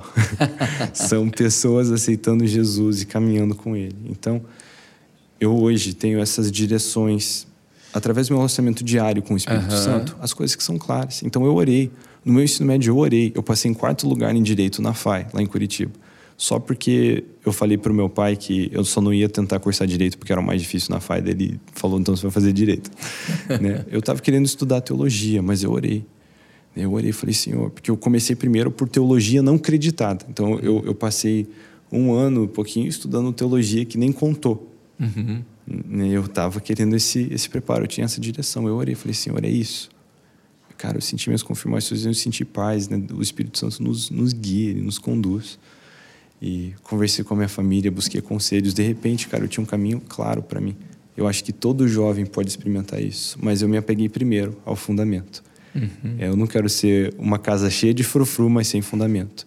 Então, cara, hoje, assim falando sério, se Deus me falasse que agora Ele quer que eu redirecione toda a minha atenção para estudar direito e depois de trabalhar no outro ramo que eu nunca pensei, eu vou fazer isso. Entendeu? Não fui eu que decidi, não sou eu que decido. Eu estou debaixo de uma palavra. Eu sei que onde quer que eu esteja, tem uma coisa que eu não posso deixar de fazer, né? discípulos. Não posso deixar de anunciar as boas novas e não posso deixar de pregar a palavra. Então, e, e você acredita assim que é Deus te deu uma grande comissão? Você vai é fazer discípulos de todas as nações. Tem um, uhum. um ali uma, algo principal uhum. que, que diz respeito a um princípio, uhum. é uma missão de vida. Uma e missão. o como você vai fazer isso, é. wherever Deus deixou com você, e você vai escolher. É, tipo assim, isso. não, eu tenho vontade, eu tenho talento, eu gosto, eu. É, ou eu me sinto assim preparado para uhum. fazer dessa forma. Eu acho que essa é a melhor forma. É, eu acho que assim tem o meu o meu chamado igreja. Eu sou a uhum. igreja. Eu sou a noiva de Cristo. E eu acho que dentro disso tem o meu chamado Israel. Uhum. Só que eles não são, eles não se contradizem, eles se complementam, porque Deus me criou especialmente para isso, para viver esses dois chamados como se fosse, fossem, né? Então, é, eu, por exemplo, sempre tive uma vibe mais de artes. Eu sempre gostei de processo criativo, de coisa de artista. Antes, uhum. quando era moleque, eu queria estudar é, computação gráfica, eu queria fazer animação, eu achava a ideia de fazer jogo legal, eu sempre gostei do processo criativo, narrativa, todas essas coisas. E eu botei tudo isso de lado um dia porque eu senti que Deus me pediu. Passou uns anos e de repente ele falou, teve a instrução clara de começar um canal no YouTube. Eu sabia exatamente para o que era, para pregar. Então aí eu comecei a fazer todas essas coisas, engraçado que eu sempre quis fazer, sempre tive vontade de fazer, porque ele quem opera em nós o querer realizar, fazendo agora o que eu tenho que fazer é, obedecendo a Jesus. Então acho que é muito isso, é muito interessante. Se a gente tenta obedecer, cara, Provérbios 3,5 diz: confia no Senhor e ele endireitará o seu caminho.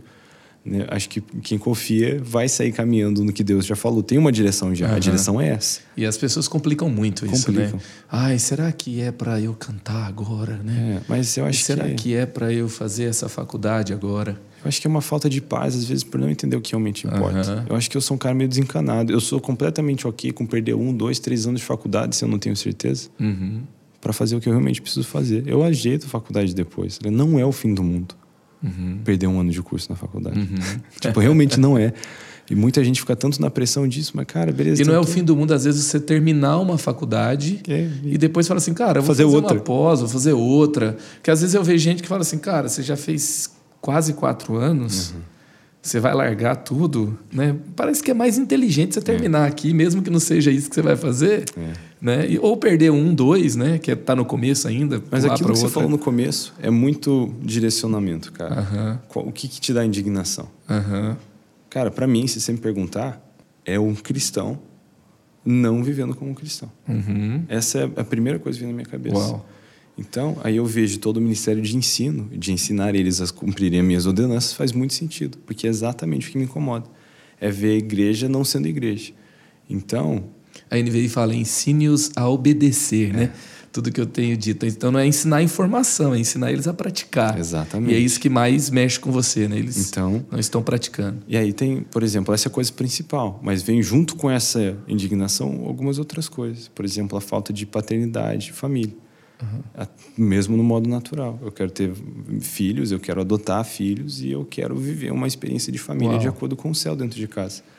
Show. Então, só essas duas coisas, essas duas indignações, já tem coisa para eu fazer o resto da minha vida.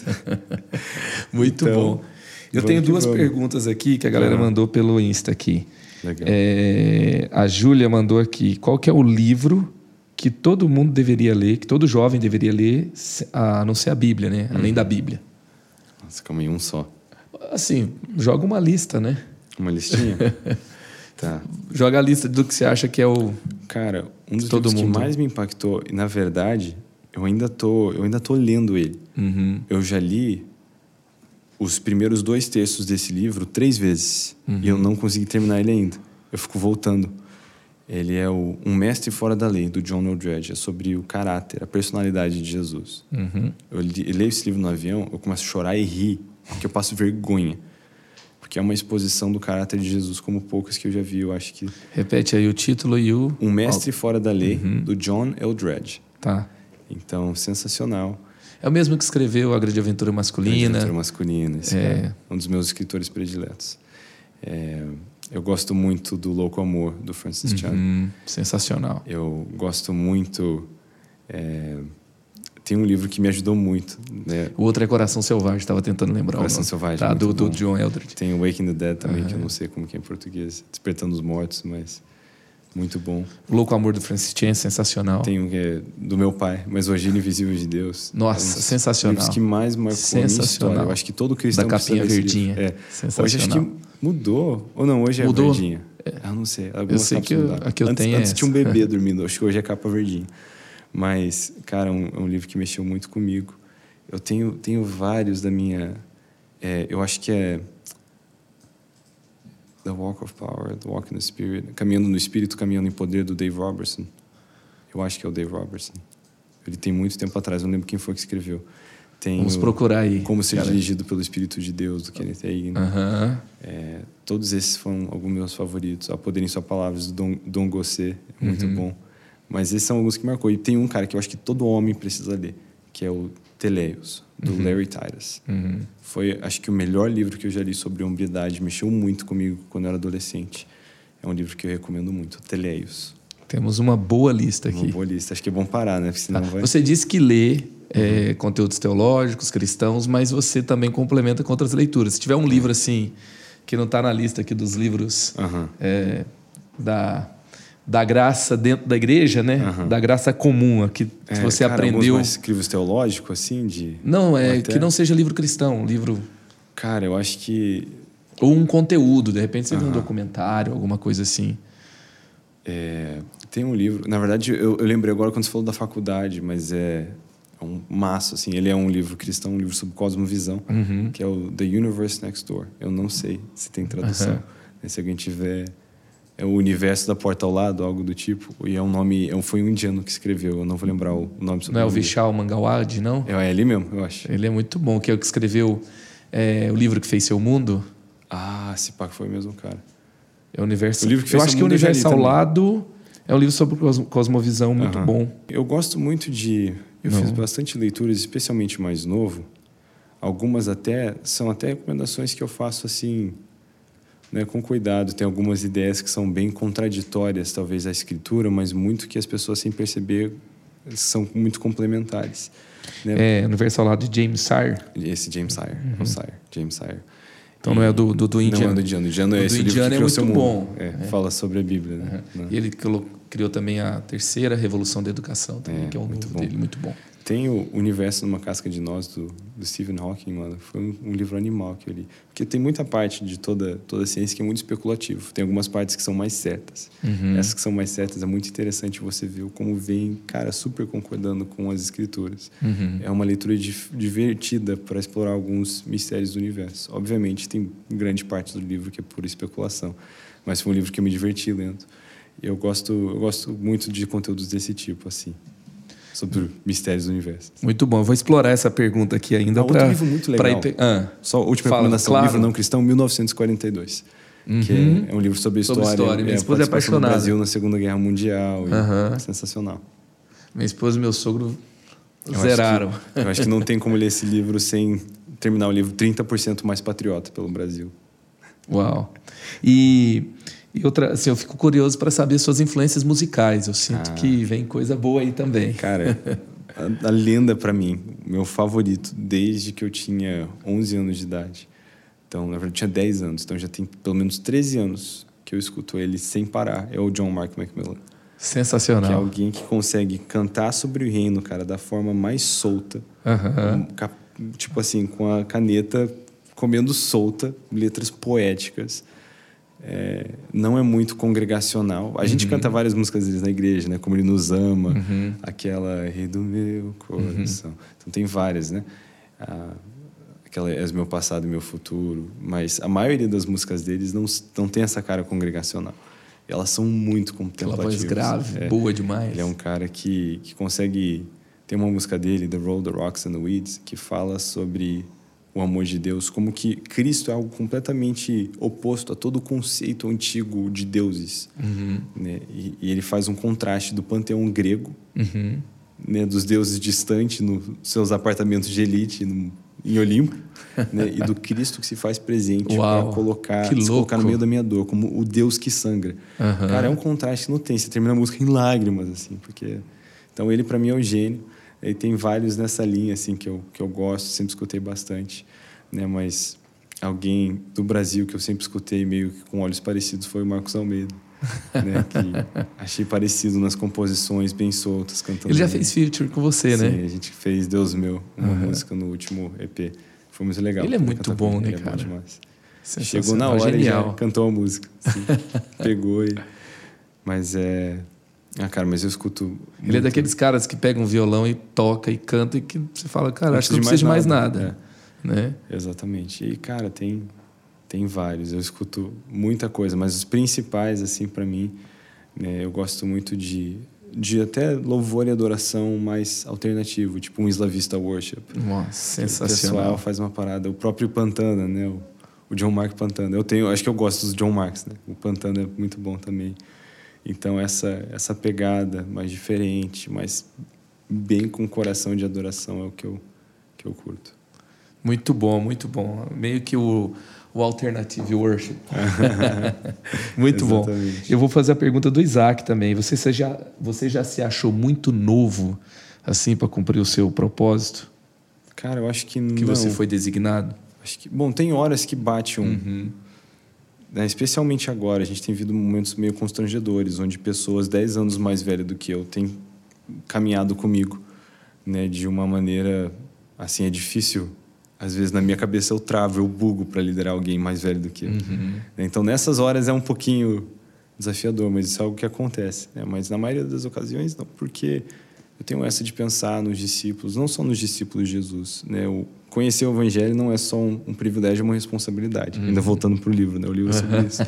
Então, cara, eu não só me alegro hoje de ver uma igreja cheia, eu quero que ela continue cheia daqui a 20 anos por causa do esforço da minha geração. Uhum. Então tem essa, essa incumbência. E quando eu vejo que né, os amigos de Jesus, os discípulos de Jesus, essa leva que ele deixou solta, todos entregaram suas vidas por isso. E depois dele, mais pessoas entregaram suas vidas por isso. E hoje mesmo, cara, tem lugares no mundo onde jovens da minha idade precisam escolher entre a vida e Jesus, e eles escolhem Jesus. Então, quando eu vejo isso tudo, eu não me sinto, tipo, muito novo. Na verdade, a maioria, a maior parte do tempo eu esqueço a minha idade. Essa semana eu estava preenchendo uma aplicação para minha filha e na hora que perguntou a minha idade, eu não lembrava, cara. Eu tive que perguntar para minha esposa, fazer matemática ali no Google. Quanto tempo atrás foi dia tal? E aí eu lembrei. Então, a, maioria, a maior parte do tempo eu não penso em idade. Se você estiver tão ocupado com seu propósito, com muita certeza do porquê que você está aqui, você não vai nem ficar se eu preocupando com. Que é entender os momentos também. Uhum. Eu entendo o meu lugar, uhum. onde Deus me chamou para estar. Sabe? Uhum. Eu entendo que Boa. tem coisas que não Sabe, muito bom. eu quero muito inspirar a galera, uhum. mas eu não sou ainda nem ordenado pastor, então eu falo com cautela, sabe? Eu não é uma coisa você correr, né, tá tá se esforçando para somar a linha de frente, outra é, o meu pai fala isso, né? Você tá usando o, a estrela aqui de capitão, né? Então eu sei onde é o meu lugar hoje. Eu dou muito ouvido aos pastores mais velhos do que eu, né? Dou muito espaço para para ser corrigido, se achar que eu fiz qualquer coisa que não foi legal me falar, inclusive é o pastor Calito, é uma pessoa que eu já falei, por favor, se você me vê falando alguma coisa que você não achou legal, por favor, puxa minha orelha. Então eu entendo muito esse lugar e isso me deixa dá muita paz, dá muita tranquilidade. Eu sei que eu posso botar toda a minha força, todo o meu vigor onde Jesus está me chamando, porque eu estou dando ouvidos à sabedoria da geração passada. Então eu sei que através disso Deus vai falar comigo também, sabe? Muito bom. Cara, tem muita gente de 20 anos que acha que já sabe tudo, né? Uma das pessoas que mais me marcaram foi uma das pessoas que mais me marcou foi o Dr. Russell Shedd.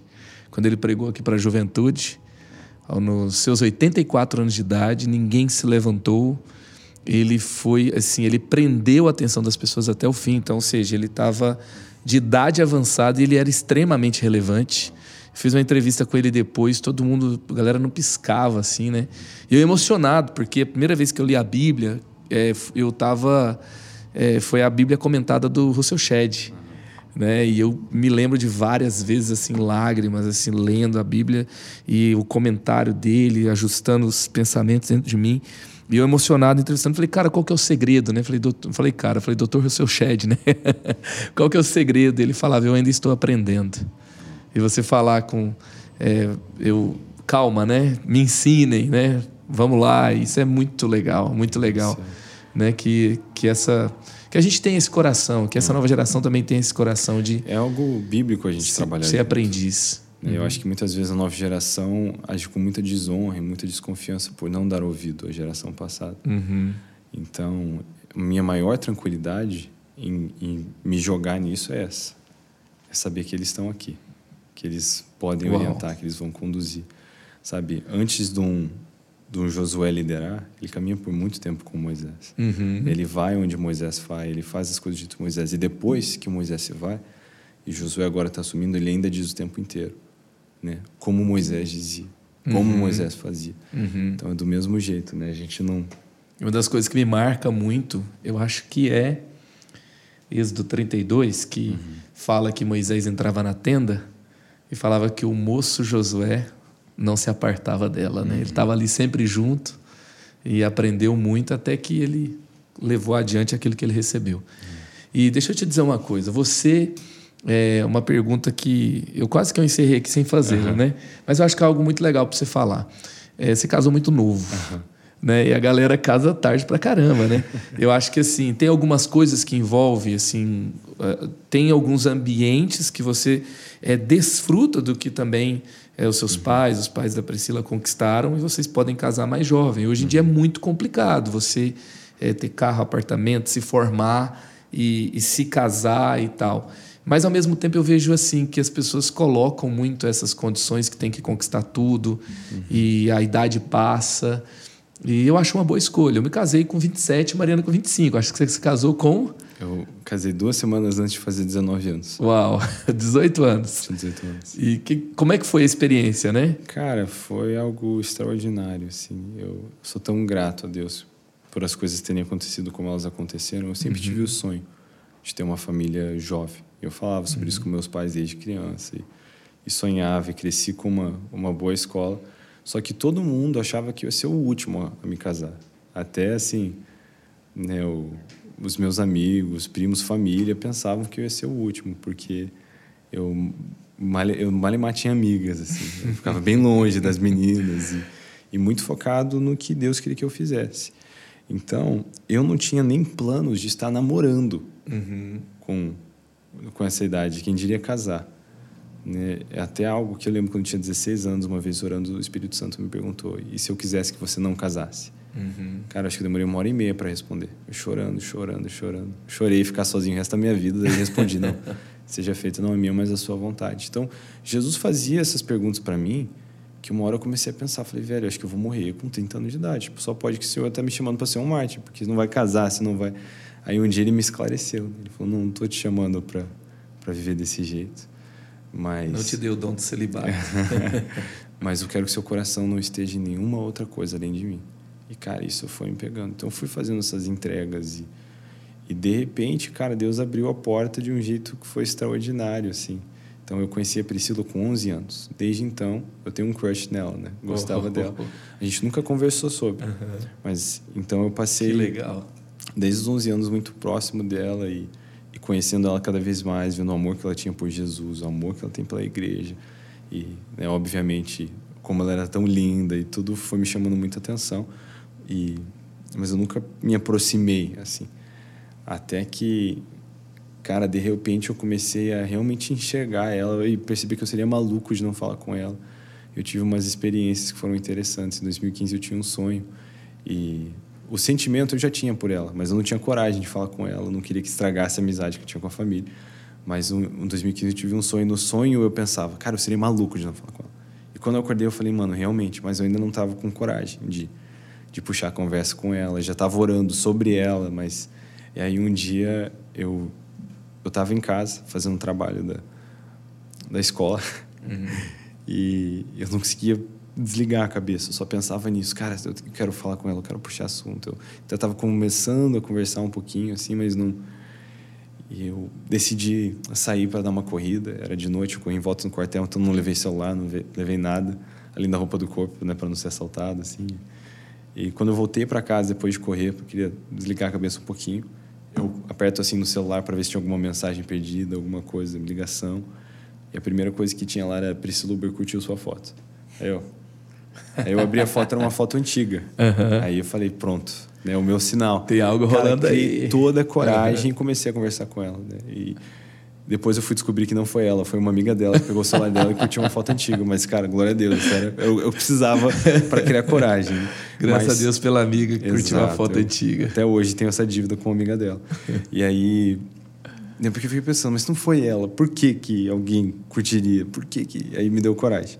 Mas eu até conversei com os pais dela, né, quando eu pedi a bênção para me aproximar, porque falei, olha, eu quero me aproximar com um amigo, mas eu tenho segundas intenções. Então, conversei com os pais dela, conversei com os que meus legal. pais, com a bênção de todo mundo. Né? Eu coloquei todos os princípios bíblicos que eu conhecia em prática e vendo isso passar, aí eu fui me aproximando. Quando fui conhecendo ela, vi realmente a compatibilidade do nosso chamado. Né? Fui me apaixonando ainda mais por ela. E, e aí, depois de uns meses, eu, eu me declarei, vi que ela correspondia. E o nosso plano, na verdade, era casar dois anos depois do que a gente casou. Então, a gente casou Tem em 2017. No meio da história. Em 2017, eu ia estar saindo, terminando o ano, eu ia estar saindo do IHOP, eu ia estar indo para São Paulo, para passar um ano em São Paulo. Né? Então, a gente ia casar em 2019. Era o plano original. E aí, eu perguntava muito conselhos para o meu pai e para o meu sogro. Conselhos para quando você era recém-casado e e os dois me falaram muito a mesma coisa, até sem saber que eu estava falando sobre o princípio do Velho Testamento que o homem não ia para a guerra no primeiro ano de casamento para fazer sua esposa feliz. Eles falaram que se eles fossem eu, eles não entrariam de cabeça no mistério no primeiro ano de casamento, esperariam um pouco. E aí, até pela fase de vida que vocês é, estavam, né? É, aí até aí a gente entrou nessa discussão, falei, né, tipo, começamos a conversar sobre como a Pri ainda tinha um ano de faculdade. Eu a gente podia passar então esse ano mais tranquilo. E aí os pais acharam uma benção, todo mundo abençoou a ideia da gente casar mais cedo e a gente amou essa ideia também, né? Amou prosseguir com isso. E cara, foi foi incrível, mas eu tinha um último porém, que era meio da questão financeira. Uhum. Que eu tava, eu tinha um trabalho que pagava em real, eu estava morando nos Estados Unidos, o dólar estava 2.8, eu achava que era absurdamente alto. Meu Saudades. Deus. Saudades e, total. E aí eu estava apertado, eu falava, cara, tá difícil hoje, assim, cuidar de mim, imagina cuidar de dois. Né? E eu, um dia eu estava orando sobre isso, e, cara, o Espírito Santo falou com muita clareza. Falou, Israel, do mesmo jeito que eu tenho cuidado de você, eu vou cuidar de vocês. Nesse dia eu perdi todo, todo medo, estava uhum. pronto para pedir a Priscila em casamento. Né? Eu realmente tinha essa palavra de Deus, não era uma loucura. Né? Um passo de fé com uma palavra de Deus não é loucura. Você dá um passo de fé sem uma palavra de Deus, aí é loucura. Então eu estava crendo nisso. E aí foi bem nessa época que Deus abriu as portas. Eu comecei a poder trabalhar nos Estados Unidos. E, e quando eu criei um canal no YouTube, eu falei, cara, um dia eu vou morar nos Estados Unidos. Então eu configurei tudo para os Estados Unidos e coloquei a monetização em pausa. Porque eu não tinha documentação ainda para receber. Então por dois anos eu fiz dois vídeos por semana sem receber um tostão. E aí o canal estava começando a crescer. Ele ainda não tinha saído me levar para casa, que saiu depois que eu casei mas já estava ganhando algumas proporções. E aí, quando o dia que eu, tirei minha documentação de trabalho, né, que eu mudei do meu status de estudante para poder trabalhar, eu estava num, num green card e, e, imediatamente começou a liberar os pagamentos de dois anos do Google, entrar reserva. Eu assumi a faculdade da minha esposa, né? Eu paguei pela faculdade dela. Então foi uma experiência muito legal, cara, de ver Deus assim realmente cuidando da gente. E eu, a gente tinha um plano. Uhum. A gente não precisava morar debaixo de uma ponte. Uhum. Eu ainda tinha o meu pior cenário, se tudo desse errado, trabalhar em tempo integral no é, McDonald's então, e... É muito legal você falar assim que não foi loucura, né? Porque tem gente é. que assim parece que vamos falar as referências aí antigas, né? Hum. Eles vão lá e, e, e colocam, é, faz aquele plano, né? E fala assim, Deus, se vira para dar certo, é. né? Aí vem o 007 do céu para resolver aquela é, confusão é ideia, que você né? fez. Então, Mas você tinha ali o plano, o cenário é, é, surpreendente, o cenário. Eu sempre, quando eu faço plano com a Mariana, uhum. né, eu falo: olha, a gente tem que ter um plano ok, um plano, beleza, Deus abençoou, então vai ser isso aqui. E o plano para dar errado. E o plano para dar errado tem que ser bom, entendeu? Se der errado, a gente vai fazer isso aqui, fazer, ó. É, muito bom. Muito bom. Então foi isso que eu fiz. Né? E colocando tudo, eu vi que até no estudo der errado, tinha como. Né? Então eu estava tranquilo, eu tinha um plano. Eu já tinha também o hábito, eu comecei a trabalhar com 15 anos, eu já vinha guardando dinheiro, né? Eu tinha uma muito uma bom. poupancinha. Eu passei uns perrengues quando comecei a morar sozinho. É muito bom você falar, porque tem gente que olha e fala assim: "Ah, né, então, eles receberam tudo ali, né? não, então, não foi isso aí". É, graças a Deus. Até assim, recém-casado, eu ainda estava né, realmente nessa de assim, porque quando eu saí de casa, meu pai já não me, me ajudava tanto assim. Já teve ocasiões que eu liguei para ele e falei, pai, tive um acidente, tive que gastar dinheiro, tô sem grana para comer. Ele, Beleza, né? Jejua aí então. Eu falei, pai, você não consegue mandar um dinheiro? Ele, não, não vou mandar não, eu tenho, mas não vou mandar. Você tem que cuidar do seu dinheiro. Eu falei, pai, mas não foi culpa minha, foi foi um acidente, foi um imprevisto. Aí meu pai me disse disso. Foi o dia que entrou na minha cabeça. Se você não tinha uma poupança para acidentes, foi culpa sua. Aí eu, beleza, né? Então foi essa escola. eu meu falei, Deus, pai, mas é só, falta três dias para o meu próximo salário, só preciso de uma ajudinha, eu te devolvo. Ele não jejua três dias, você consegue. então essa foi a escola já, né? Então eu não era nem casado, solteiro já era assim. Uau. Então meu pai ainda falou: você quer casar, beleza, estamos te abençoando, mas você tá por si.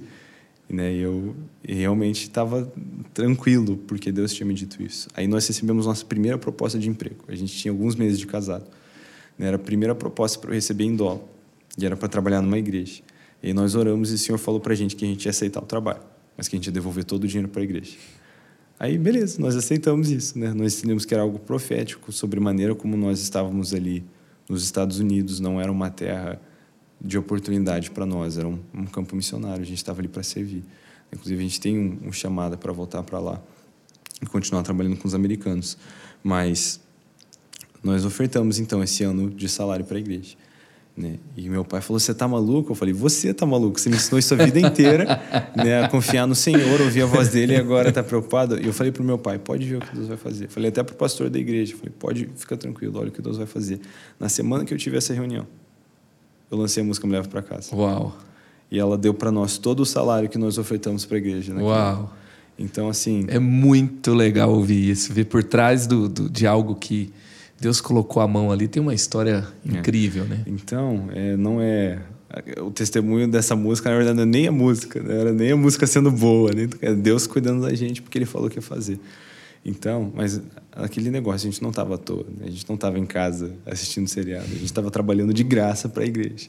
Né? Mas a gente tinha um plano. Eu sabia Por causa de um propósito. Errado, pelo propósito. As pessoas têm muita dificuldade de entender o propósito do que é. faz, né? Assim, ah, não, nós estamos aqui para servir, porque isso aqui para nós é missões. Então, e, e vamos honrar com essa atitude que até nos lembra do que a gente está fazendo. Muito bom. E mesmo bom, nesse tempo, eu digo isso com maior alegria, cara. Teve momentos que eu entreguei comida lá nos Estados Unidos. Já com a coisa com o YouTube rolando, a música rolando. Teve momentos que eu trabalhei em loja de eletrônico lá. Teve momentos que eu fiz freelance de, de vídeo, fotografia. Então, tudo isso, cara, porque Deus tinha me dado um propósito. E eu fui vendo ele me dizendo para me virar nos 30 para fazer isso também. Sabe? Muito então, teve bom. os momentos. Teve os momentos. Então, acho que é muito isso de discernir os momentos. Paulo, cara, o Paulo, o Paulo, né, que nos deu toda essa base do Novo Testamento era um cara que hora fazia rede uhum. né? e hora não hora A escola de Tirano foi no...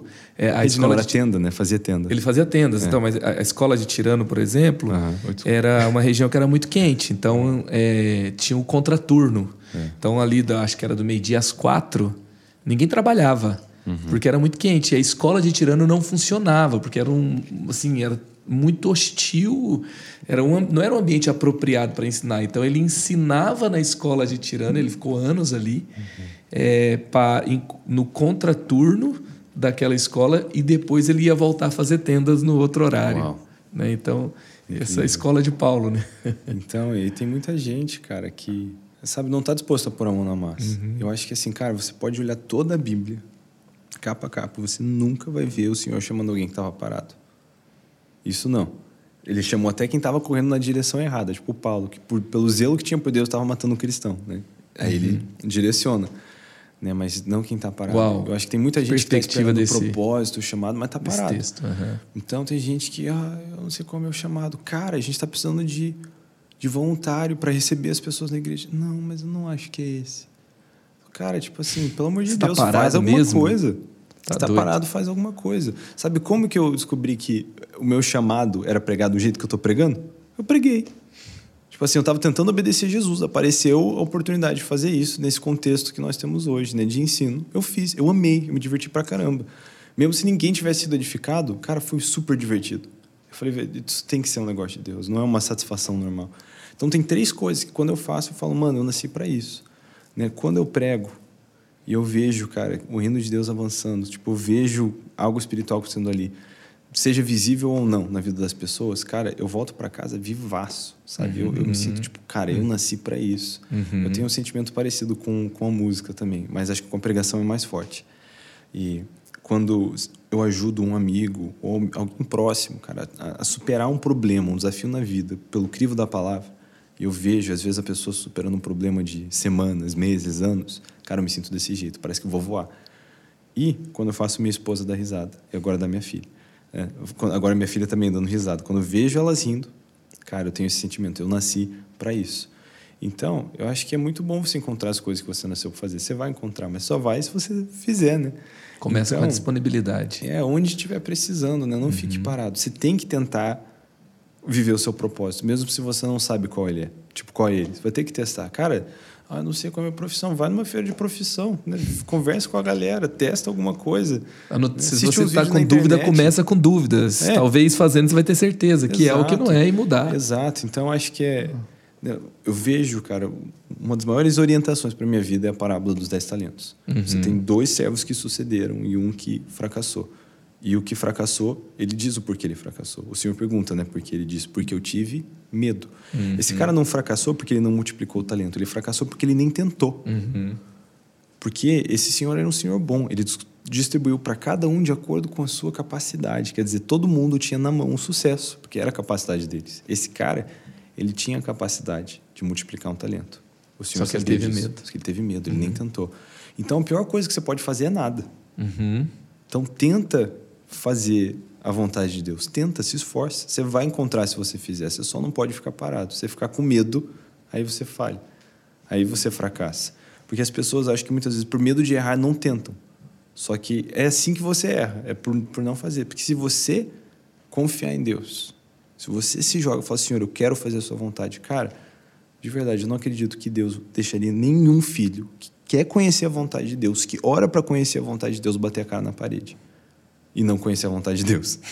Então, tipo, cara, de todo o meu coração, não é esse o Deus que eu vejo nas Escrituras. Né? Inclusive, a gente falou Provérbios 3, 5. Confia no Senhor, Ele endireitará o seu caminho. Uhum. Quer dizer, eu uhum. confio no Senhor, eu vou.